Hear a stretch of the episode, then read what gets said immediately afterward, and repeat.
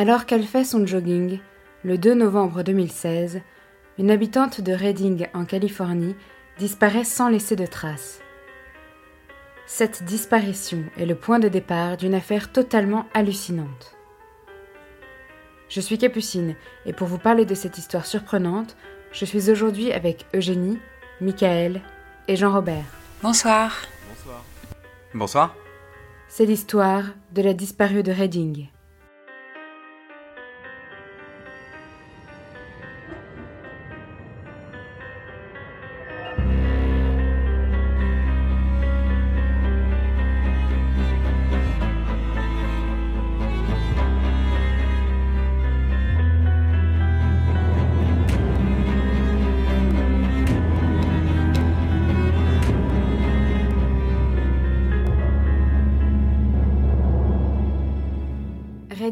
Petite ville de Californie comptant environ 100 000 habitants et 35 000 familles.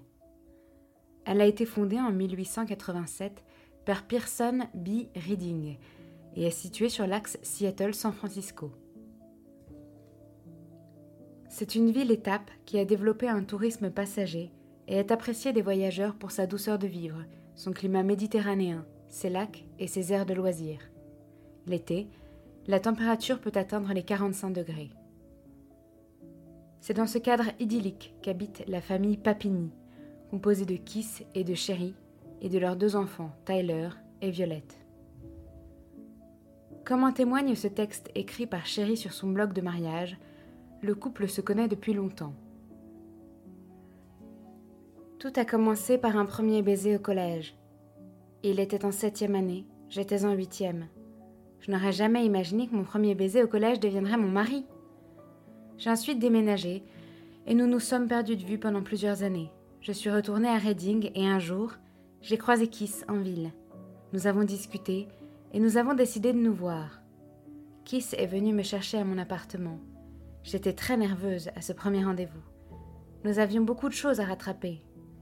Le jour suivant, Kiss m'a appelé et j'ai dit que je voulais l'inviter à sortir. Je lui ai dit de me retrouver près du lac.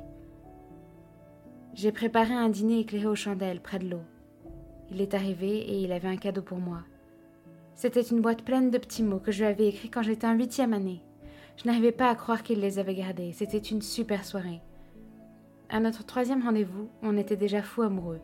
Et depuis, on a passé chaque jour ensemble. Je n'ai jamais été si heureuse. On rigole tout le temps, on sourit tout le temps. On aime tellement être ensemble et on forme une super équipe. On est les meilleurs amis du monde et on est un couple parfait. Je suis tellement heureuse de pouvoir bientôt m'appeler Madame Kiss Papini et de me dire que je vais passer le reste de ma vie amoureuse et pleine de joie. À ce moment-là, Chérie s'est déjà mariée une fois et a déjà divorcé. Kiss et elle ayant perdu le contact pendant plusieurs années. Ces retrouvailles sont magiques et la relation entre Kiss et Sherry est au beau fixe. Sherry est folle amoureuse de Kiss, qui est extrêmement attentionnée envers Sherry, comme on peut le lire dans un deuxième extrait du blog de Sherry. Kiss avait prévu un énorme voyage pour mon anniversaire cette année, en commençant par Las Vegas. C'était une énorme surprise. Il m'a emmené au cirque, puis voir le fantôme de l'opéra, et plein d'autres choses géniales. On a dîné avec ma famille qui habite là-bas, comme ça, Kiss et sa mère ont pu rencontrer ma partie de la famille qui habite dans la région. C'était merveilleux. Je n'arrivais pas à croire qu'il m'emmène voir ma famille. C'est un fiancé extraordinaire. Ensuite, on est parti pour Half Moon Bay, qui est un peu notre endroit. On y va tous les ans. Le jour de mon anniversaire, il m'a emmené dans le centre-ville, dans une boulangerie, pour prendre une part de gâteau. Il m'a dit On doit être de retour dans notre chambre pour trois heures. Je ne savais pas pourquoi, mais je lui ai fait confiance. On est rentré dans la chambre et à trois heures, on a toqué à la porte. C'était un masseur qui avait apporté sa table de massage. J'étais tellement excitée. Le massage a duré une heure et était incroyable. Ensuite, Kiss m'a dit qu'il avait réservé dans un endroit super cool. On s'est mis sur notre 31 et je n'avais pas les mots quand il m'a emmené au Ritz. On devait attendre 15 minutes que notre table soit prête et Kiss a dit Allons dehors. La vue était incroyable. On pouvait entendre le bruit des vagues. C'était tellement romantique. Il m'a emmené dans un petit belvédère et m'a dit qu'il voulait me lire ma carte d'anniversaire. Le soleil était en train de se coucher sur l'océan, on entendait le bruit des vagues. Il m'a ensuite lu un long texte de deux pages pour me dire qu'il m'aimait. J'ai tellement pleuré que j'ai fermé les yeux et essuyé mes larmes. Quand je les ai ouverts, il avait posé le genou au sol. Il m'a dit Chérie, je t'aime, je veux passer le reste de ma vie avec toi, est-ce que tu veux m'épouser? J'ai failli tomber dans les pommes et j'ai crié Oui Le 10 octobre 2009, Kiss et Chérie se marient à Reading, un an après leur retrouvaille. Le couple est fou de joie et les amoureux semblent s'être retrouvés pour la vie. Aussi, quand Kiss rentre du travail, le 2 novembre 2016, il est surpris de ne pas voir Chérie à la maison. Il est 17 heures et Chérie, qui est femme au foyer, va en général chercher les enfants à la garderie entre 16h30 et 16h45. Kiss se dit que, peut-être, sur le chemin du retour, Chérie et ses enfants se sont arrêtés pour faire une course ou pour chercher quelque chose à manger. Mais le temps passe et Kiss ne voit pas sa famille revenir. Il commence à être inquiet et tente de joindre Chérie sur son portable. Chérie ne répond pas. Il appelle ensuite la garderie des enfants et se rend compte que Chérie n'est pas allée chercher les enfants. Une telle attitude ne lui ressemble pas. Chérie est une mère très aimante et très prévenante pour ses deux enfants. À ce sujet, se déclare Sachant qu'elle n'est pas allée chercher nos enfants, il n'y a eu aucune chance qu'elle n'y soit pas allée. Elle aurait pu laisser tomber son téléphone, mais jamais, au grand jamais, elle n'aurait pas été chercher les enfants. Le dernier message de Chérie remonte à 10h37. Elle a écrit à Kiss un SMS pour savoir s'il rentrait déjeuner à la maison. Kiss n'utilise pas beaucoup son téléphone portable personnel quand il est au travail.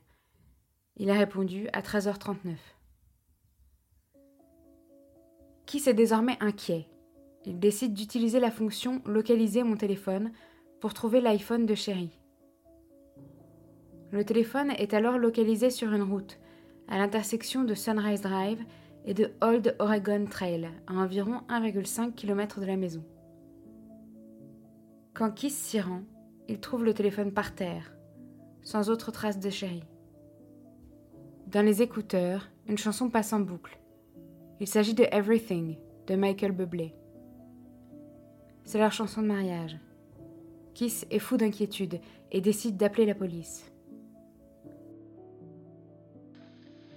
Je viens de rentrer du travail et ma femme n'est pas à la maison, ce qui est inhabituel. Elle n'est pas allée chercher les enfants à la garderie. Ça ne lui ressemble pas. Je suis allée voir autour de la maison mais je ne l'ai pas vue. J'ai utilisé l'application pour trouver son iPhone et ça l'a localisé au bout de notre rue. J'y suis allée et j'ai trouvé son téléphone par terre avec les écouteurs.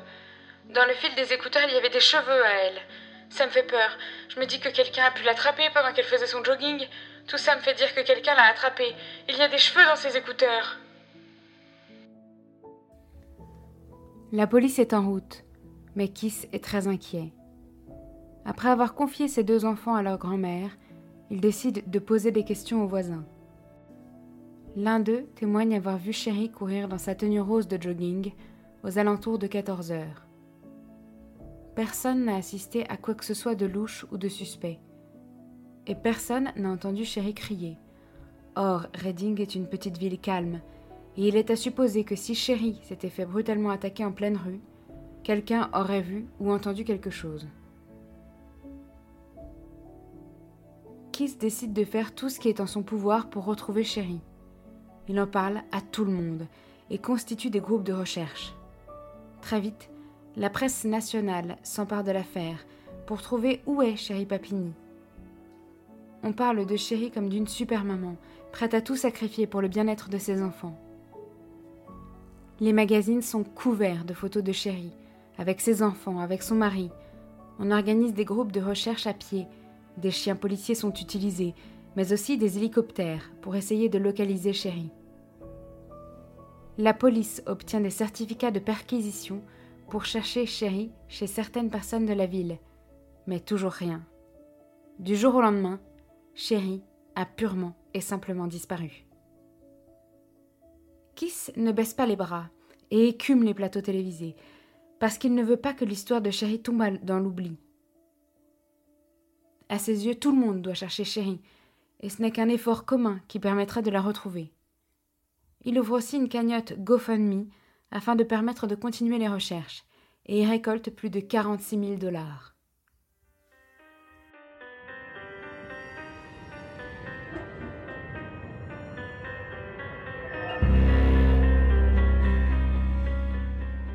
Les jours passent sans nouvelles de Chérie, et Keith, ses enfants et leur famille sont morts d'inquiétude. Un jour, Keith reçoit un don anonyme de 50 000 dollars pour constituer une récompense pour quiconque détiendrait Chérie. Le donneur souhaite rester anonyme parce qu'il ne veut pas avoir l'air fou aux yeux du public. Il demande à Keith de trouver un porte-parole pour parler de la récompense, car il ne veut pas que Keith en parle lui-même aux informations. Keith et la police sont ensuite contactés par Cameron Gamble, qui se décrit comme consultant international en rançon et kidnapping, qui propose de négocier avec les ravisseurs supposés de Chérie, de manière bénévole.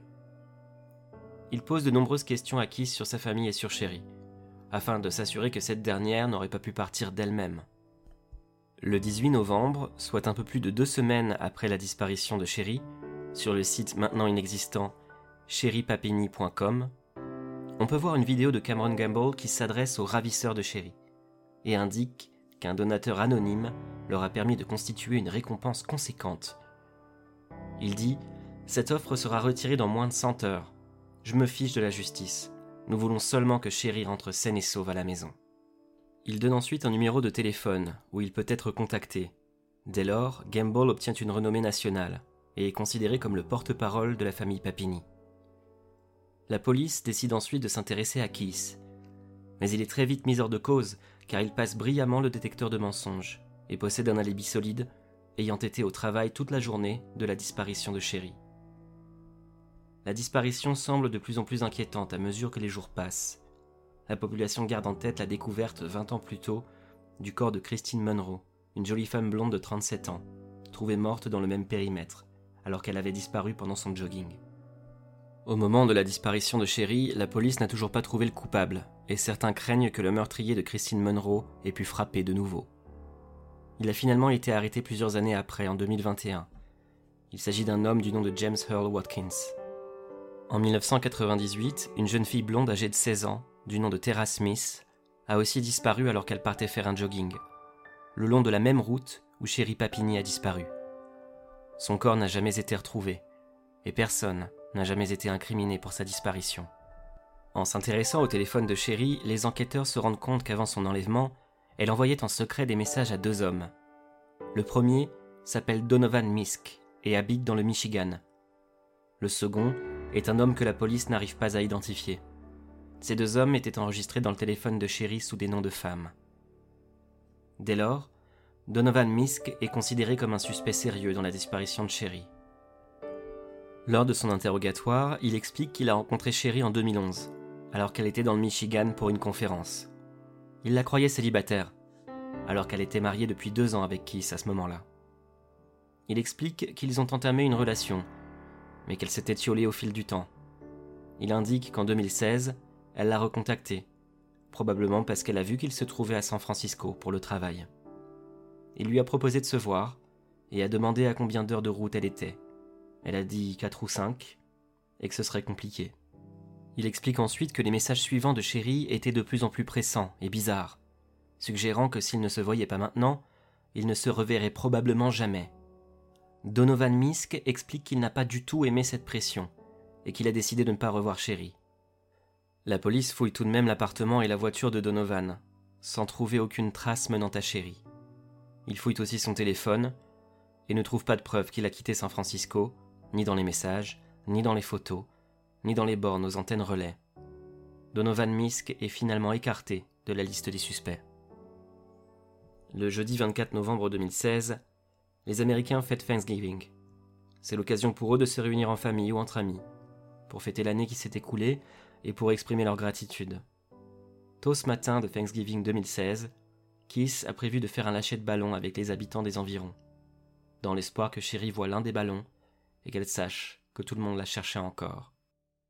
Ce qu'il ne sait pas, c'est qu'à deux heures de route de là, à environ 220 km, aux alentours de 4 heures du matin, une femme, du nom de Allison Sutton, conduit sa moto, quand elle remarque une femme qui marche le long de l'autoroute, à Yolo County. La femme qu'elle aperçoit fait de grands gestes, avec ce qui semble être une chemise de flanelle marron, dans l'espoir que quelqu'un s'arrête. Elle semble en piteux état. Alors la motarde s'arrête dès qu'elle le peut et appelle le 911 en disant Je viens de dépasser quelqu'un qui a l'air d'avoir vraiment besoin d'aide. Un camionneur, quant à lui, s'arrête à côté de Chéri et décide lui aussi d'appeler la police. Il dit Je suis avec une femme au bord de la route, elle a besoin d'aide. Elle dit qu'elle s'est fait virer de chez son petit ami. Elle est attachée, sa vision est floue. Elle a besoin d'une ambulance. Son nom est Chéri Panini. En fond sonore, on entend Chéri supplier et pleurer. L'opératrice du 911 demande à parler à Chéri et demande si elle sait qui sont ses ravisseurs. Chéri hurle qu'elle ne le sait pas. Chéri Papini est donc vivante, bien que dans un bien piteux état. Elle, qui avait de très longs cheveux blonds, a désormais les cheveux courts, coupés à la va-vite. Elle est très amaigrie, ayant perdu environ 15% de sa masse graisseuse, et ne pèse plus qu'une quarantaine de kilos. Son nez est ensanglanté, elle est couverte de bleu.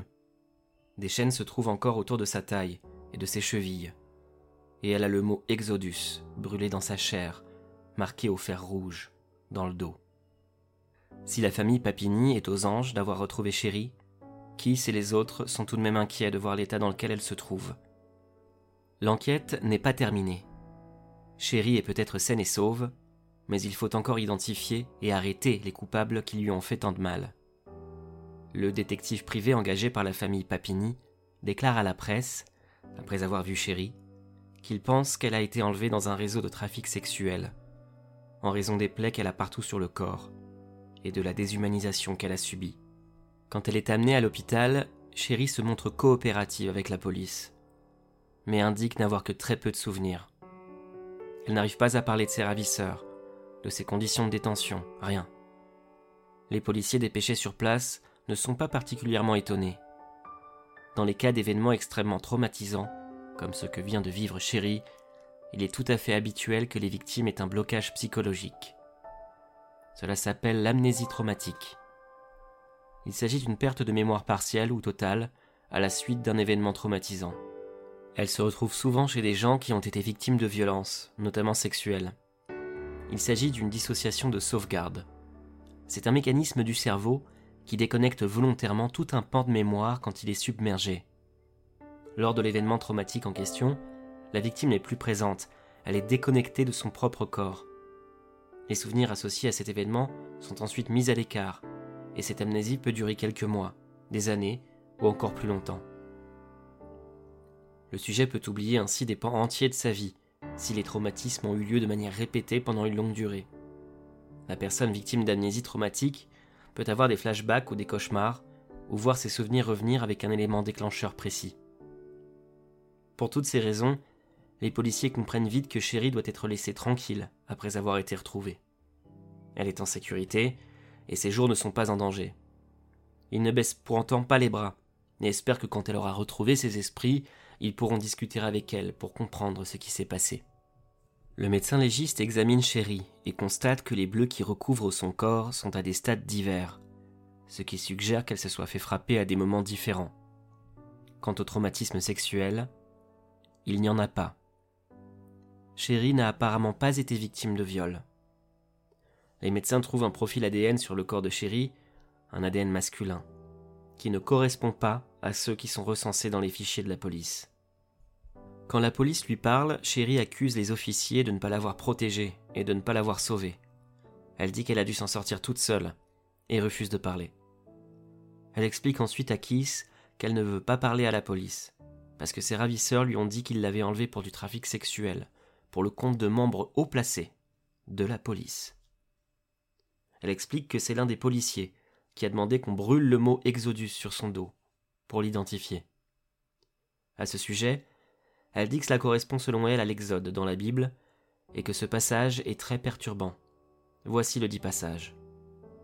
Alors son maître le conduira devant Dieu, et le fera approcher de la porte ou du poteau, et son maître lui percera l'oreille avec un poinçon, et l'esclave sera pour toujours à son service. Finalement, quelques jours plus tard, Alors qu'elle est rentrée de l'hôpital, Sherry accepte de parler à la police. L'interrogatoire est filmé et est disponible sur YouTube. Elle explique qu'alors qu'elle faisait son jogging, un SUV s'est arrêté à côté d'elle. Là, la portière arrière s'est ouverte et sur la banquette arrière se trouvaient deux femmes hispaniques avec des armes à feu pointées sur elles. Là, Chérie raconte qu'elle ne se souvient pas beaucoup de ce qui s'est passé, mais pense qu'on a utilisé un taser sur elle, ou bien qu'on l'a droguée. Elle se rappelle que la voiture sentait très mauvais. Elle dit qu'un sac a été placé sur sa tête et qu'ils ont roulé jusqu'à une maison où elle a été enfermée dans une toute petite pièce très sombre. Elle explique ensuite qu'elle a été battue tous les jours, n'a pas été nourrie, et que les ravisseurs l'ont forcée à écouter de la musique de mariachi. Elle n'a pu manger qu'un peu de riz, des tortillas, des haricots ou des pommes, mais était le plus souvent affamée. Elle dit que les femmes l'attachaient en continu, et ne la détachaient que pour qu'elle se lave ou qu'elle lave sa culotte. Elle indique qu'elle utilisait soit des couches pour adultes, soit de la litière pour les chats, pour aller aux toilettes.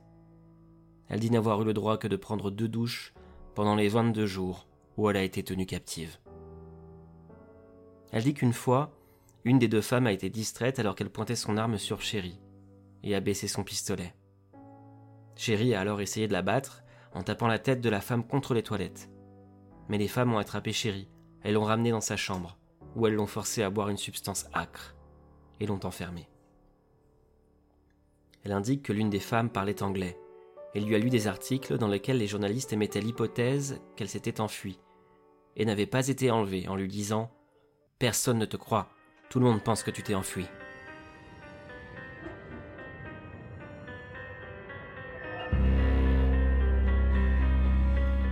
Chérie donne peu de détails concernant l'endroit où elle a été séquestrée, disant seulement qu'elle entendait la télévision dans une autre pièce et parfois une odeur de fumée, de cheminée ou de grille.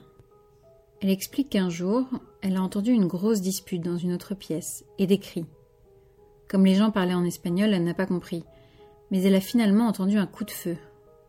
Quelque temps plus tard, une des femmes qui l'avait enlevée est entrée dans la pièce et a mis de nouveau un sac sur sa tête. Elle l'a emmenée dans la voiture. Elle explique qu'à ce stade, elle était tellement affamée qu'elle s'est évanouie. Finalement, la voiture, une sorte de camionnette, s'est arrêtée et la femme l'a fait descendre. Elle lui a ensuite enlevé le sac de sa tête. Là, sans réfléchir, Chérie s'est mise à courir sans s'arrêter. Il y a une vidéo de surveillance d'un parking extérieur où l'on devine Chérie courir dans le fond. C'est quelques minutes plus tard qu'elle a été retrouvée par la motarde et par le camionneur. Les policiers sont surpris par le récit de Chérie, qu'ils trouvent beaucoup plus calme, quelques jours seulement après sa libération, après avoir été séquestrée pendant 22 jours et battue de manière quotidienne. Chaque victime réagit de manière différente, mais Chérie alterne les moments de colère et de larmes où elle dit qu'elle n'arrive pas à dire ce qui lui est arrivé et les moments où elle parle de tout de manière extrêmement décontractée, en faisant parfois des plaisanteries aux policiers. Aux questions des policiers demandant à Chérie à quoi ressemblent les deux femmes qui l'ont kidnappée, Chérie ne répond pas vraiment. Elle refuse de parler aux médias. Elle refuse les invitations sur les plateaux télé et toutes les interviews. Elle se concentre sur sa famille et décide de retourner simplement à sa vie d'avant. Et puis finalement, elle veut bien reparler à la police et consent à faire un portrait robot des femmes qui l'ont kidnappée. Elle explique qu'elles portaient toutes les deux des bandanas sur la partie inférieure du visage, donc elle ne les a jamais vues entièrement. Elle décrit les deux comme des femmes hispaniques à la peau sombre et aux cheveux longs. L'une d'entre elles, la plus jeune, avait les sourcils très épilés, des cheveux bouclés et de grandes créoles aux oreilles. La seconde, plus âgée, avait quant à elle un regard dur avec des sourcils plus épais et les cheveux lisses. Les portraits robots sont transmis aux médias qui les diffusent. Si quiconque a une idée de qui sont ces femmes, il y a une récompense de 10 000 dollars pour les retrouver.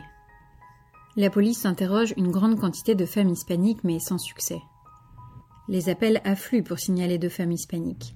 Par exemple, j'étais à Walmart et il y avait deux femmes hispaniques une était plus vieille et une était plus jeune, et elle chuchotait et elle me regardait, et je suis blonde. Ces appels ne mènent évidemment à rien. La police n'arrive pas à retrouver les femmes qui ont kidnappé Chéri. L'histoire de Chéri Papini fait écho dans le comté de Shasta où se trouve Reading. Ce comté compte seulement 10% de population hispanique et a massivement voté pour Trump. Les populations hispaniques du comté craignent que leur vie soit compliquée par cet enlèvement, tellement médiatisé, et pour lequel leur communauté est pointée du doigt. On leur recommande alors de ne pas se promener deux par deux et d'éviter de conduire des voitures semblables à celles décrites par Chéri Papini afin d'éviter les problèmes. Tout cela crée une scission supplémentaire. Et les hispaniques évitent désormais de fréquenter les lieux massivement fréquentés par les blancs. À ce moment-là, sur Internet, plusieurs théories voient le jour. La plus importante d'entre elles, c'est que Chéri ment. D'abord, des experts sont interviewés à la télévision et dans la presse écrite et font part de leurs doutes. Il est très rare, selon eux, que des femmes kidnappent d'autres femmes. Ensuite, l'enlèvement de femmes adultes blanches dans l'objectif d'un trafic sexuel est excessivement rare aux États-Unis. Les chiffres ne sont donc pas en faveur de Chéri. De plus, certains internautes trouvent un texte écrit par Chéri Papini des années plus tôt, dans lequel celle-ci tient des propos racistes à l'encontre de la communauté hispanique. Le texte a été publié sur le site désormais inactif skinheads.com. Il est signé par une certaine Sherry Greif, qui est le nom de jeune fille de Sherry, avec une photo d'elle. Le doute n'est plus permis, c'est bien Sherry Papini qui a écrit ce texte, dont voici une version résumée. J'ai grandi dans une petite ville, Shasta Lake, en Californie. Mon école était majoritairement blanche. La ville était assez petite pour que tout le monde se connaisse à peu près. J'étais une très bonne athlète, et mon père avait la réputation d'être mon premier fan, mais aussi celle d'être contre les latinos. Il a plusieurs fois été mis à la porte de bar quand il se défendait et se bagarrait avec des latinos qui l'avaient traité de nazi. Apparemment, le fait d'être des descendants d'Allemands était trop irritant pour eux. Moi aussi, j'ai dû me battre et me défendre contre ce que disaient des filles. J'ai eu d'excellentes notes, mais je pouvais de moins en moins supporter l'école. Je rentrais à la maison en larmes parce que je me faisais tout le temps suspendre, parce que je m'étais défendue contre des latinos. Le principal problème était que je ne prenais pas de drogue, que j'étais blanche et que j'étais fière de mon sang et de mon héritage. Ça rendait dingue un groupe de filles latinos qui m'attaquaient en continu. Un soir, à mon match de volet, j'ai remarqué des latinos assis derrière mon père. Je voyais que mon père se retournait régulièrement, comme s'il recevait des tapes.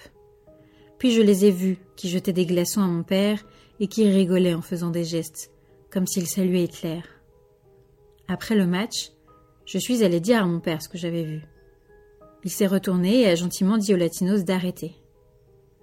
Là, l'une d'entre elles m'a appelé Hitler et nous a insultés, mon père et moi. J'étais dans une colère noire, je me suis battue. Je lui ai cassé le nez et j'ai fendu son arcade sourcilière. Il a fallu trois hommes pour m'arrêter. Elle n'a pas porté plainte, donc il n'y a pas eu de suite. Quand les enquêteurs parlent à Chérie de cette publication, elle nie fermement l'avoir écrite. L'ex-mari de Chérie Papini, David Dreyfus, dit dans une interview fin novembre 2016 Quelqu'un d'autre a écrit cette publication. Ce n'est pas du tout son genre d'écrire ça, ça ne lui ressemble pas. On avait des amis très divers, elle et moi, et elle n'aurait pas écrit ça. Un habitant de Shasta County, du nom de Tim Scarborough, père de deux adolescentes, crée un blog fin novembre 2016 dans lequel il note tous les doutes qu'il a concernant Chéri. Les commentaires sur son blog sont divisés en deux groupes distincts. Ceux qui l'encouragent à chercher plus d'explications, à creuser davantage, et ceux qui l'accusent de faire du mal à une victime de kidnapping. Dans un commentaire, la sœur de Chéri, Sheila, écrit Les informations que vous écrivez dans votre blog sont fausses et font du mal à ma famille. Nous vous demandons de supprimer votre blog, parce que vos fausses informations nous nuisent. Dans une interview donnée à la chaîne ABC, Case Papini s'en prend à ceux qui doutent de la véracité de ce que raconte Chéri. Il dit Les rumeurs, les mensonges et la haine ont été à la fois épuisants et dégoûtants. Ces gens devraient avoir honte de leur mauvais comportement, qui n'est pas digne de la race humaine. Je ne permettrai pas à ces gens de nous enlever notre esprit d'amour ou notre joie d'avoir retrouvé Chéri en vie et à la maison. Je comprends que les gens aient envie d'une histoire, de photos, de preuves, que ce n'était pas une sorte de canular ou de plan de gagner de l'argent, ou bien même une guerre raciale, mais moi, je sais qu'elle a été kidnappée. Case évoque la première nuit de Chérie après sa libération, où elle criait, toussait, elle crachait du sang. Il raconte à quel point il a été choqué de la voir si mal en point, et à quel point voir la douleur de sa femme lui a fait du mal. Huit jours après le retour de Chérie chez elle, 200 personnes décident de se réunir pour poser pour une photo pour fêter le retour de Chérie. La plupart portent du rose parce que c'est sa couleur préférée. Cette photo sera encadrée et offerte à Chérie pour lui montrer que nombreux ont été les habitants de Reading à s'être impliqués pour la retrouver. Quand on leur parle des rumeurs la concernant, les participants sont outrés. L'une d'entre elles répond C'est n'importe quoi, je veux dire chérie, est la personne la plus gentille, la plus chaleureuse que vous pourriez rencontrer. Et que des gens puissent être si négatifs, si cruels, c'est vraiment très triste. La police a quelques doutes sur la version de Chérie, bien sûr. Les rumeurs leur sont parvenues et les enquêteurs essaient de vérifier chaque information. Pourtant, ils prennent tout au sérieux. Ils se souviennent que quelques mois plus tôt, la police de Valero a annoncé que le kidnapping et l'agression sexuelle de Denise Huskins étaient un canular. Il s'était lourdement trompé. Son kidnappeur avait ensuite été retrouvé et avait plaidé coupable. Denise et son petit ami, qui avaient été drogués et attachés chez eux, ont poursuivi la police et gagné 2,5 millions de dollars. Un scénario semblable serait terrible pour la police de Reading. Pourtant, la police continue de noter les incohérences dans la version de Sherry. Elle a mentionné avoir été tasée ou droguée pour son enlèvement, et n'en parle plus dans aucun de ses témoignages suivants. En ce qui concerne sa brûlure, Exodus, Chérie explique d'abord que ses ravisseurs ont fait ça pour la punir d'avoir tenté de s'échapper. Ensuite, elle dit que c'est parce que son acheteur voulait qu'elle soit marquée au fer rouge et que c'est pour ça que ses ravisseurs l'ont fait. Quand il lui parle de ses incohérences, elle dit qu'elle a oublié, qu'elle a des problèmes de mémoire. Voyant qu'ils n'arrivent toujours pas à identifier les deux femmes, les enquêteurs décident de s'intéresser au téléphone portable de Chéri et obtiennent un mandat de perquisition pour y accéder. Ils peuvent désormais vérifier quelles antennes relais ont été utilisées pour le téléphone de Chéri au moment de sa disparition et au moment où on l'a retrouvé le long de l'autoroute. Les enquêteurs demandent alors à la section spéciale téléphone portable du FBI pour trouver si d'autres téléphones ont borné aux mêmes antennes relais, à peu près en même temps puisque Chérie explique que les femmes étaient là au moment de son enlèvement et que la plus jeune était là au moment où elle s'est libérée. La police fait alors une découverte de taille. Six numéros ont borné à ces antennes relais. La police peut alors consulter en détail les dossiers de ces six numéros, c'est-à-dire accéder aux SMS, aux photos et aux factures des numéros sans que les propriétaires des numéros soient au courant. L'un de ces numéros appartient à une jeune femme de 21 ans, du nom de Sarah Stager, qui a des cheveux sombres mais n'est pas hispanique. Elle habite alors à Reading. Le jour de la découverte de Sherry, elle était en route pour l'aéroport afin d'aller rendre visite à sa famille. Elle est rapidement éliminée de la liste des ravisseurs potentiels. En enquêtant plus en profondeur sur Sherry, la police découvre un tout autre personnage que celui décrit par son mari et par ses amis. Il découvre que 13 ans plus tôt, en 2003, alors qu'elle avait 21 ans, sa mère a appelé la police pour signaler que Chérie s'était auto-mutilée et qu'elle la menaçait de la dénoncer si sa mère refusait de faire ce qu'elle voulait. Il découvre aussi qu'à 18 ans, Chérie a cambriolé la maison de son père. Les policiers entrent alors en contact avec l'ancien psychologue de Chérie quand elle était adolescente, et celui-ci dit que Chérie est très douée pour créer d'autres réalités pour que les gens croient ce qu'elle voulait qu'ils croient, afin de captiver l'attention des gens. L'ex-mari de Chéri, David Dreyfus, indique que celle-ci dit avoir été maltraitée par sa famille pendant son enfance. Après leur divorce en 2007, il a appris que les gens disaient de Chéri qu'elle était une menteuse pathologique. Un ancien petit ami de Chéri indique quant à lui lors d'une interview que Chéri ment, trompe, vole et bas des cils. Comme nous l'avons évoqué plus tôt, un ADN masculin a été retrouvé sur le corps de Chéri. Nous l'avons vu dans certaines autres affaires, les fichiers de la police ne sont parfois pas assez fournis pour retrouver une correspondance. En revanche, avec l'engouement autour des tests d'ADN pour particuliers, pour retrouver ses origines ethniques ou bien d'autres membres de sa famille, la police a parfois accès à une banque de données bien plus dense. Dans le cas de l'affaire de Chéri Papini, cette source a une importance cruciale. C'est ainsi que grâce aux banques ADN d'arbres généalogiques, les enquêteurs, le 4 mars 2020, trouvent une correspondance partielle avec l'ADN retrouvé sur Chéri. Celui-ci les envoie vers une femme d'âge mûr du nom de Reyes. La police fait rapidement le lien. Cette femme est la mère de James Reyes, un ancien petit ami de Chéri. Le 9 juin 2020, la police récupère la poubelle de James Reyes et font analyser l'ADN qui pourrait s'y trouver. Celui-ci correspond.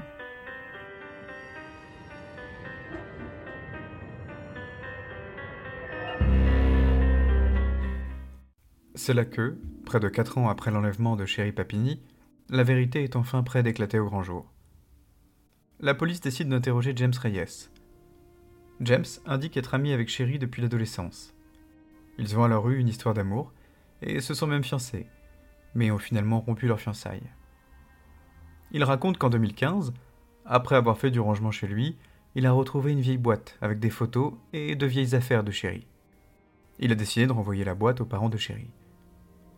Peu de temps après, Chéri l'a appelé et lui a dit qu'elle voulait fuir avec lui, avec de l'argent qu'elle avait mis de côté exprès pour ça. Elle lui a dit que son mari la frappait et la violait régulièrement, et qu'elle devait s'échapper. James et Chéri ont donc décidé d'acheter des téléphones portables avec des cartes prépayées pour s'écrire et s'appeler. Chéri met au point un plan. Elle veut qu'il vienne la chercher à un endroit précis, à un jour et à une heure précise, pour échapper à son mari violent. Elle lui envoie le plan de l'endroit où il doit la récupérer. Elle demande qu'il ait une voiture de location. Un ami de James lui loue donc une voiture et attend son feu vert, via un SMS, pour aller la chercher au lieu dit.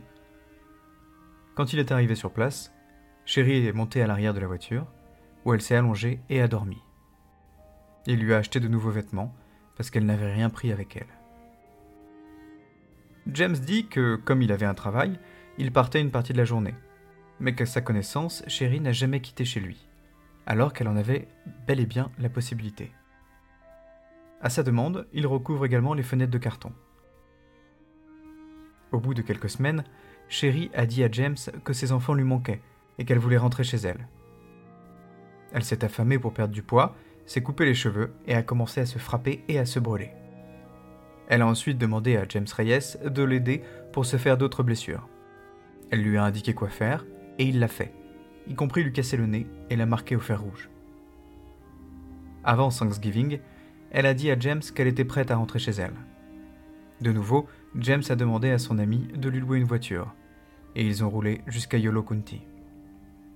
Il l'a laissée là où elle a demandé, et est rentré chez lui. Ce soir-là, il a dîné avec sa tante. Il indique n'avoir jamais reparlé avec Chéri depuis ce jour-là, et qu'il n'y avait aucune femme impliquée. Il explique d'ailleurs ne pas connaître de femme mexicaine. James indique ensuite qu'il n'est pas le seul à savoir que Chéri était chez lui, car la famille de ses cousins était au courant. Après ces révélations, la police décide d'interroger Chéri une nouvelle fois. Si elle reconnaît avoir communiqué avec d'autres hommes par le passé, elle nie fermement la version de James Reyes et dit qu'il ne s'agit que d'un tissu de mensonges. Sans davantage de preuves et sans les aveux de Chéri, la police se retrouve face à un mur et décide de continuer son enquête pour démasquer celle qu'il croit alors responsable de tout, Chéri Papini. Le 3 mars 2022, un homme rentre dans le studio où les enfants de Chéri Papini prennent des leçons de piano. Chéri Papini se trouve avec eux. L'homme l'informe alors que sa voiture a été emboutie et qu'elle devrait venir voir. Quand Chéri se retrouve dehors, un autre homme l'attend. Il s'agit d'un agent du FBI qui veut l'arrêter pour avoir simulé son kidnapping. Chéri, en comprenant que sa voiture n'a pas été emboutie et qu'elle fait face à deux agents du FBI, crie et essaie de s'enfuir. Elle est rapidement rattrapée et menottée. Elle est incarcérée pendant cinq jours. La famille de Chéri Papini fait un communiqué de presse, écrit avec l'aide d'une agence spécialisée en relations publiques. Le voici. Nous aimons Chéri, et nous sommes consternés par la façon dont les forces de l'ordre lui ont tendu une embuscade cet après-midi devant ses enfants. Si cela lui avait été demandé, Chérie se serait évidemment rendue au poste de police, comme elle l'a fait plusieurs fois auparavant, et cela aurait été géré de manière plus appropriée. Chérie et Kiss ont toujours coopéré avec les forces de l'ordre, et ce, malgré les tentatives répétées de ces derniers de les monter les uns contre les autres, malgré les menaces sans fondement, et malgré des comportements assez loin d'être professionnels. Nous sommes déconcertés par ces accusations et espérons obtenir des éclaircissements dans les prochains jours. Le lendemain de son arrestation, l'avocat de Chéri Papini demande sa libération provisoire, parce qu'il dit être inquiet des conditions de son incarcération, notamment à cause de son isolement en plein Covid. Il indique aussi que Chéri souffre d'allergies alimentaires et qu'elle n'a pu manger qu'un morceau de pomme depuis son arrestation. Le juge déclare que, comme elle a essayé de s'échapper lors de son arrestation, il n'est pas impossible qu'elle tente de s'enfuir si elle est libérée, et refuse donc la demande de libération provisoire. Finalement, le juge accepte de fixer une caution à 120 000 dollars et demande au mari de Chéri, Kiss, de remettre ses armes à feu aux autorités, ainsi que les papiers d'identité de Chéri. Le juge lui interdit de voyager, de boire de l'alcool ou de consommer des drogues, et demande que Chéri soit suivi par un psychiatre. Quand Chéri est libéré, plusieurs de ses amis et sa famille, ainsi que des dizaines de journalistes, l'attendent dehors. Kiss, lui, n'est pas là. Kiss n'est pas poursuivi par la justice. James Reyes non plus. Seul Chéri Papini est poursuivi, pour 34 chefs d'accusation de fraude et pour avoir fait de fausses déclarations au FBI. Si elle est reconnue coupable pour tout, elle pourrait passer jusqu'à 25 ans en prison et devoir verser 500 000 dollars d'amende. La fraude dont elle est accusée consiste à s'être fait passer pour une victime de kidnapping afin de toucher l'aide aux victimes de Californie, qui représente plus de 30 000 dollars. En avril s'ouvre le procès de Sherry Papini, et elle plaide coupable pour deux des 35 chefs d'accusation. Au moment où elle s'assied à la barre des témoins, Sherry est en larmes. Elle indique être triste, et reconnaît n'avoir pas été kidnappée. Elle reconnaît également avoir menti à des agents du gouvernement sur le sujet. Quand Kiss apprend la vérité, et apprend que sa femme lui a menti pendant des années, il demande le divorce. Dans sa demande de divorce, il indique qu'il refuse de parler à la presse ou aux médias. Il dit que sa vie, ainsi que celle de ses enfants, a été dans la tourmente pendant cinq ans et demi à cause des mensonges de sa femme. Il écrit Pendant un bon moment, nous avons reçu des messages anonymes, des lettres de haine et même des menaces de mort. Les enfants ont désormais appris que leur mère leur avait menti au sujet de sa disparition mais aussi qu'elle leur avait menti au sujet des abus qu'elle avait subis par deux femmes hispaniques. Le fait que leur mère leur ait menti sur des sujets aussi importants sont quelque chose qu'ils ont du mal à gérer, et moi aussi. Dans sa demande de divorce, il demande aussi la garde exclusive de leurs enfants. Il dit Maintenant que j'ai appris la vérité, comme elle l'a écrit dans l'arrangement qu'elle a fait avec le procureur de Sacramento, je dois agir en conséquence pour protéger mes enfants du traumatisme causé par leur mère et apporter de la stabilité et du calme dans leur vie. Je veux les protéger de l'impact négatif qu'a la notoriété de leur mère. Je veux être clair sur mon objectif d'apporter un environnement aimant, sécurisé et stable à mes enfants. Et je crois que mes demandes sont cohérentes vis-à-vis de cet objectif et des meilleurs intérêts de mes enfants. Il dit à ce sujet à la police Je suis le mari idiot qui est resté auprès d'elle tout ce temps. Le procureur considère que 49 000 dollars ont été donnés à la famille de Chéri. Cet argent a été utilisé pour rembourser des dettes et a été entièrement dépensé. Chéri a aussi entièrement utilisé l'argent du fonds pour les victimes de Californie, en thérapies diverses, et pour mettre de nouveaux volets à sa maison. Ensuite, le procureur considère que Chéri a fait perdre plus de 150 000 dollars à la police pour la rechercher il déclare De nombreuses heures d'enquête ont été entièrement consacrées à Chéri, avec le travail dévoué d'officiers et d'agents qui ont travaillé très dur sur l'enquête. Il s'agit d'heures qui auraient pu et auraient dû être utilisées pour protéger la population de crimes réels. Le maire de Reading, au moment des faits, Missy MacArthur, considère quant à elle qu'un tel mensonge fait que la ville entière se sent flouée. De nombreux habitants ont participé à l'effort collectif pour retrouver Chéri et cette histoire pourrait les décourager d'aider si, de nouveau, une femme disparaissait. En septembre 2022, Chéri Papini est condamné à 18 mois de prison et à une amende de 300 000 dollars pour rembourser le fonds d'indemnisation, la sécurité sociale, ainsi que les services de police. Elle déclare Je me tiens devant vous, humilié par ce tribunal. Je suis vraiment désolé pour tous ceux qui ont souffert par ma faute. Je vous remercie tous. Je suis coupable de mensonges et de déshonneur. J'ai confiance en ce tribunal et j'ai confiance en vous. Ce qui est fait ne peut être défait. Je choisis d'accepter toute la responsabilité de ce que j'ai fait.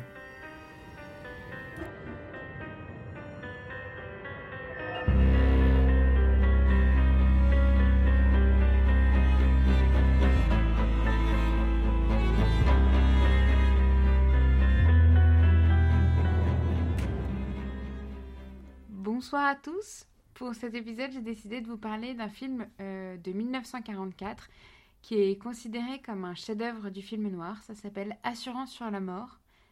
euh, qui est- et c'est un film de Billy Wilder, qui est un producteur, scénariste et réalisateur euh, américain, mais bon, d'origine allemande, je crois.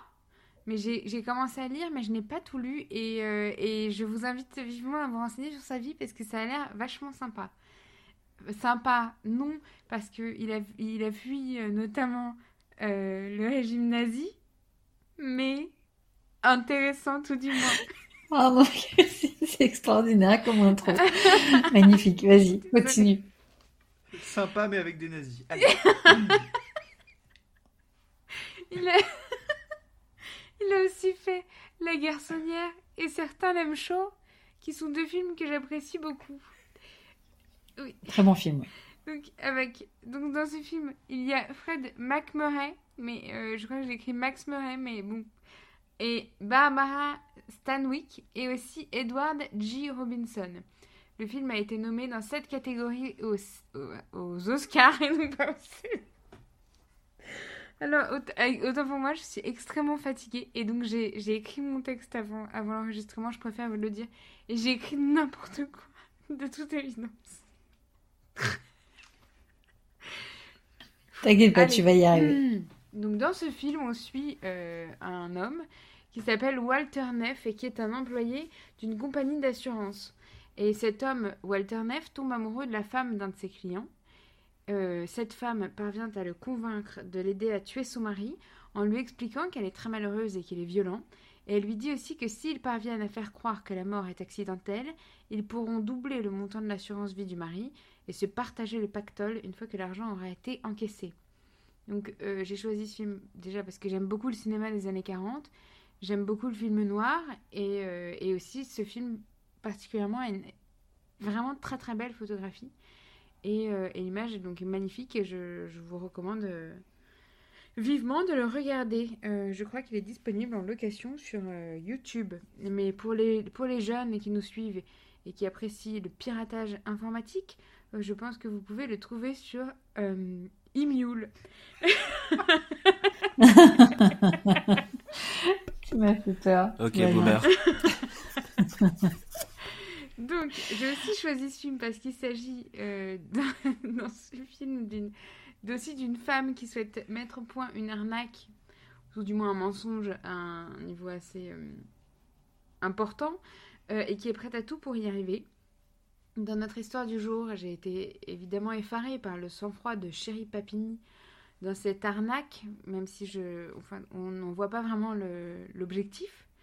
Enfin, c'est pas vraiment un objectif pécunier ou alors euh, enfin léger mais bon moi je veux dire si je commence à faire une arnaque c'est pour encaisser des millions quoi Euh, Mm. et euh, donc ici moi je dirais que je ne suis pas du tout psy et donc je, je déteste en plus quand on, on, on fait des comment on dit Des diagnostics des des diagnostics, on pose des diagnostics sans La savoir psychologie hein, de mais- comptoir. mais on dirait quand même qu'elle souffre d'une sorte de syndrome de Munchausen, qui est donc le Oui. besoin de simuler une maladie ou un traumatisme pour attirer l'attention et la compassion. Euh, je le connais bien parce que moi-même j'en ai longuement souffert. Et, euh, et donc, Pardon, c'est pas vrai, c'est pas du tout drôle. Mes chers amis euh, qui m'écoutaient, donc Jenny, Mickaël et Jean-Robert. Euh, ma question du jour est donc la suivante. Alors, comme vous pouvez, euh, le, vous pourrez le constater, je n'ai pas été la chercher très très loin. Que pensez-vous de Chérie? Pensez-vous qu'elle peut attirer en effet la compassion? Parce que bon, quand même, il faut y aller. hein. Enfin, veux dire, elle va quand même très loin pour, euh, pour attirer la pitié, donc c'est quand même un peu triste. Ou Ouais, oui. pensez-vous qu'il faille la comme une criminelle? Classique Allez, à vous, vous avez 10 minutes. Ah ouais, t'es allé loin là. Ouais, merci. T'es allé très loin, Merci tu t'es creusé la cette, euh, tête. Super intro. J'ai beaucoup ri euh, hors micro. J'ai coupé beaucoup mon micro, à sinon. sur cette intro. Peut-être qu'on peut parler de l'intro plutôt que de la question. Est-ce que j'ai bien mis en enregistré? Oui, j'ai enregistré, désolé. Oui, oui. euh, oui, ça, le pompon. Tout va bien, tout le monde entendra ça. Merci fois. Capucine pour cette belle affaire et cette Ouais. magnifique Mm. intro. Ouais. Euh, à- Écoutez, à, réécouter Oui. les jours de déprime. Euh, mais euh, écoutez, ce que je vais faire, c'est qu'à chaque fois que j'enregistre un épisode, je ne dors pas pendant les trois nuits précédentes, je travaille comme une folle et Voilà. je, je tombe malade. mais oui. Et je pense que c'est c'est la recette du succès. Hein. Faisons comme ça. C'est comme ça que, que réussit Drucker depuis des années. C'est vrai qu'il a, euh, il celui-là. Ouais. Oui, puis, et puis Ouais, il ouais. foire toujours ses intros. Je sais pas si vous avez c'est remarqué. Autant vivement dimanche, euh, ça se passe nickel, mais l'intro est toujours fucked up, quoi. non, désolé Michel, je sais que tu nous écoutes en plus. Mais oui. Ouais, ouais, ouais, Grand- grand pro. C'est vrai. Grand, grand pro. Bon, bah personne répond à ma question. Et d'ailleurs, Ouais. Oui, question pas évidente, Vivement hein. Dimanche, c'est un, Oui. c'est un clin d'œil à parmi nous le diable. Oui, c'est vrai. Allez, donc, la question. Voilà. Et moi, je voulais vous dire que j'ai porté mon t-shirt La question. Diable hier, que je n'ai pas eu de compliment, mais une fois, j'étais avec Jean-Robert, j'ai eu un compliment sur mon t-shirt en allant chez Bricorama. C'est vrai.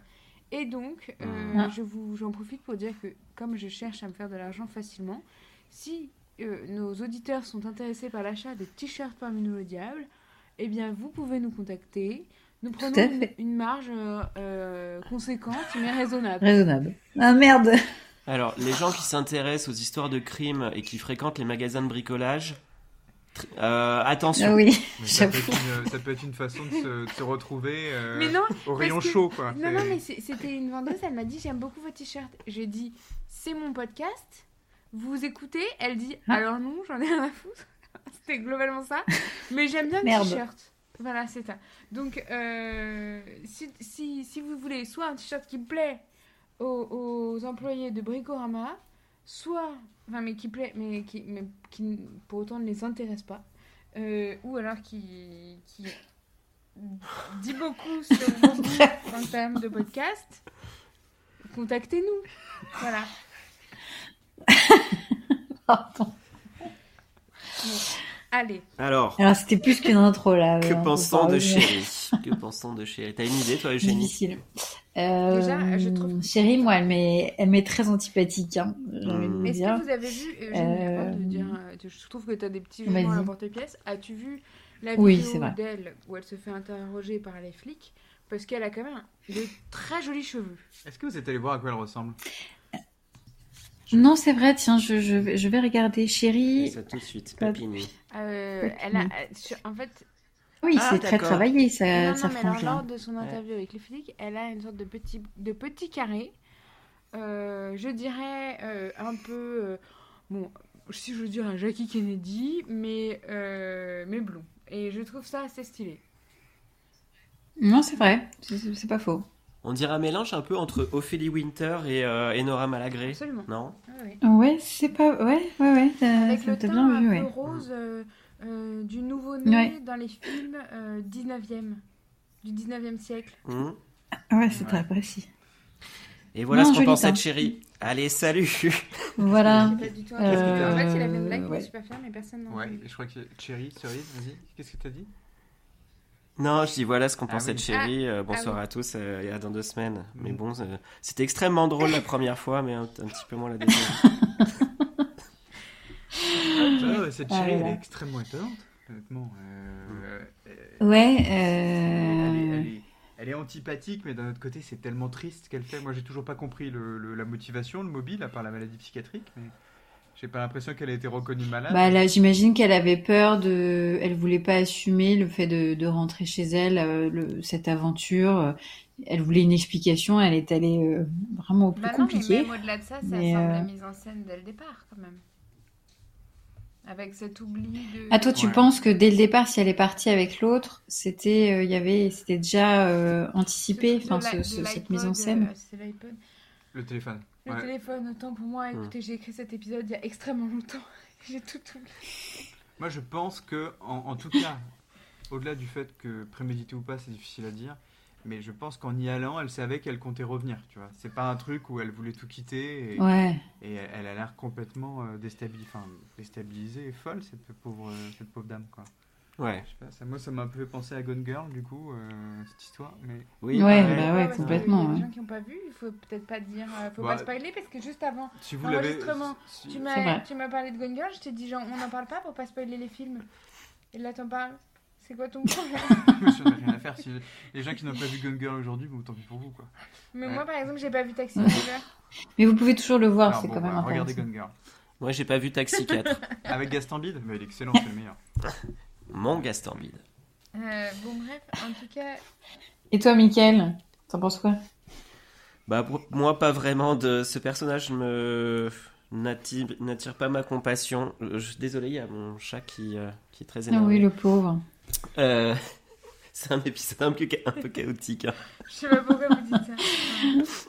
On va, on va peut-être le flaguer hors série. Qu'est-ce qu'en pensez, qu'en pensez Moi j'étais, figurez-vous, j'étais en train de me dire apparemment vous avez bien aimé mon introduction. Alors là, on a le chien qui, qui limite lèche le micro. Il y a, Jean-Robert qui fume sa cigarette électronique, qui fait un bruit de, de, de, de tronçonneuse. Non, mais allez, on se, on se, on se Non, non, mais donc c'est vrai, là, reprenez-vous, parce que moi j'étais en train de me dire, quand même, j'ai l'impression que tout le monde a aimé. Donc on va faire ça, on va faire ça régulièrement. Et en fait, non, apparemment, c'est de la Ouais. merde. Et ça, c'est de la faute Non, mais, Mais t'as non, raison. mais non. Soyez. Une autre question qui se pose, c'est co- comment elle, euh, elle a réussi à cacher, sachant qu'elle est revenue dans sa ville de naissance, euh, dans sa ville natale, qu'elle a retrouvé son premier amour, donc euh, sa famille doit être connue dans la ville, ça va pas être une très grande ville, et qu'elle est présentée Oui. à la fin comme une espèce de... enfin, quelqu'un qui est malade, qui est vraiment Bah malade, oui. quoi, qui, qui est connu de services de Oui, police. il y a beaucoup de ouais, témoignages ouais, qui La sont mère a l'air d'avoir appelé la police une fois parce qu'elle n'arrivait plus à la gérer. Qui, ce qui débarque là-dedans, euh, bon, il se fait bien avoir, mais c'est étonnant comment elle a réussi à cacher tout ça si longtemps, alors qu'elle a l'air, euh, elle a l'air de mener régulièrement une double vie, d'être mythomane, euh, de, de- en effet, d'avoir peut-être un petit Munchausen. Enfin, c'est, moi, ça m'étonne énormément ça. Tu peux te dire, ça t'étonne Ouais, que je suis d'accord. que le mari pas Non, mais ça m'étonne qu'on puisse cacher à quelqu'un à qui on dit vivre une, euh, une histoire d'amour passionnelle et fusionnelle autant de choses, et surtout que lui, euh, comment elle a réussi à cacher ça, et comment lui ne s'en est pas rendu compte, sachant que ça devait parler quand même. euh. Ah, moi je suis, ouais, moi je suis un peu. Enfin, il y a beaucoup, beaucoup d'histoires. On l'a vu même dans d'autres affaires qu'on a traitées où le mensonge, quand il est très, tu vois, très.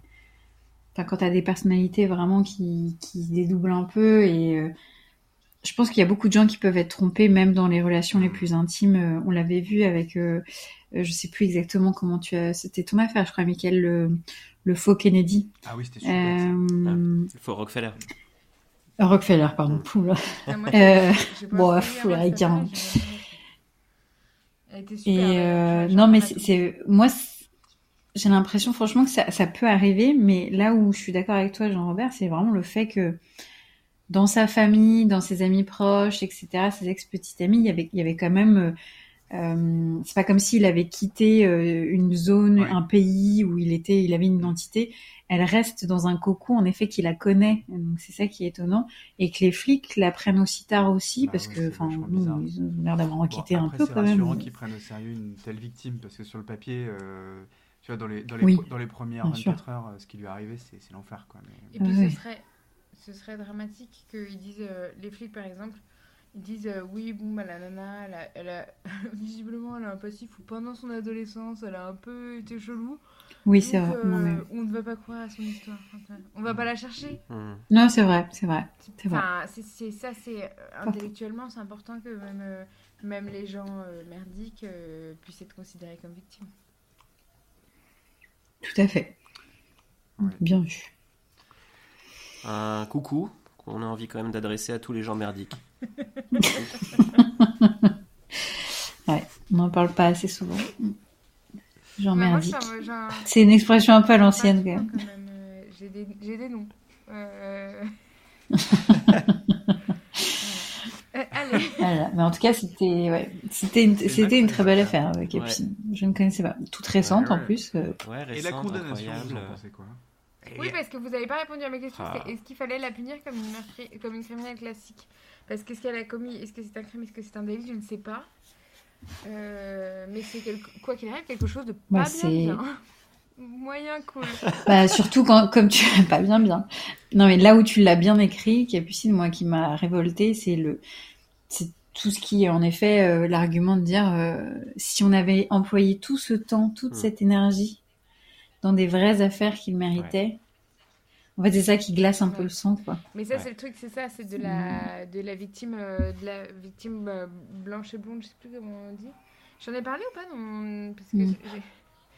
J'ai- Non, mais ça me dit, en effet, ça me dit quelque chose. Je pense qu'on a- on l'a, on a déjà Euh, évoqué dans un autre bah, épisode. Il y a un truc justement, c'est aux Mhm. États-Unis, il y a des, des associations qui, qui dénoncent ça, c'est que quand la victime c'est une nana euh, jolie, euh, blanche et blonde, et ben, euh, ou c'est genre la- le truc de la Ouais. victime blanche, je sais plus. Bah, la, la police en fait tout un pataquès. Là, euh, il y a des trucs beaucoup plus importants que pour les, Les médias, les victimes, je dirais racisées, euh, qui sont complètement oubliées. Il y a des documentaires terribles à ce sujet. Hmm. Notamment, Ouais. euh, les- il y a eu des disparitions sur une autoroute, je sais plus. Vous vous souvenez ou pas? Est-ce que j'ai un. Il y en a eu beaucoup sur les Il y a une autoroutes. autoroute, euh, enfin une route aux, aux États-Unis où il y a vraiment énormément de gens, de filles qui se sont fait enlever. Ouais, Mais elles sont toutes euh, d'une, du, c'est de quoi? Elles sont, je pense, que c'est, c'est, c'est des, d'une ethnie euh, sud-américaine je sais plus. Ouais, ils s'en Il y a un foutent, truc, euh, ouais. Et en fait, euh, personne n'en parle. Ouais. Alors que je pense qu'il y a eu euh, 30 disparitions dans une zone extrêmement euh, restreinte. Ah oui, c'est dingo. D'ailleurs, c'est une idée de, une idée de Wow. Eh ben. si ça vous intéresse. Oui, Oui, tout à fait. et- Mm, mm. Non, mais oui, pour répondre à la question, moi je pense qu'il faut qu'elle soit. euh, euh, Enfin, enfin, la sanction doit, doit, doit être celle de d'une criminelle. hein. Il n'y a pas de sujet là-dessus. Mm, Après, la- ouais. je trouve qu'elle se.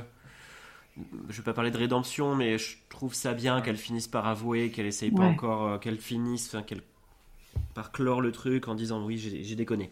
Et qu'elle essaye Oui, pas encore c'est de, se raccrocher à des branches. Parce qu'avec sa personnalité, on pourrait le. On pourrait penser Ouais. qu'elle euh, qu'elle va encore essayer de sortir un truc du C'est chapeau. pour ça d'ailleurs qu'elle a pris que 18 Complètement. mois. C'est pas beaucoup ouais. 18 mois, quand même. Après 300 000 dollars d'amende, ça, ça, ça pique un peu plus déjà. Et ça, Ouais, c'est plus sur le plan, faire, euh, à part faire du financier. euh, Sauf un co, euh, il y a des solutions. Ouais. Super.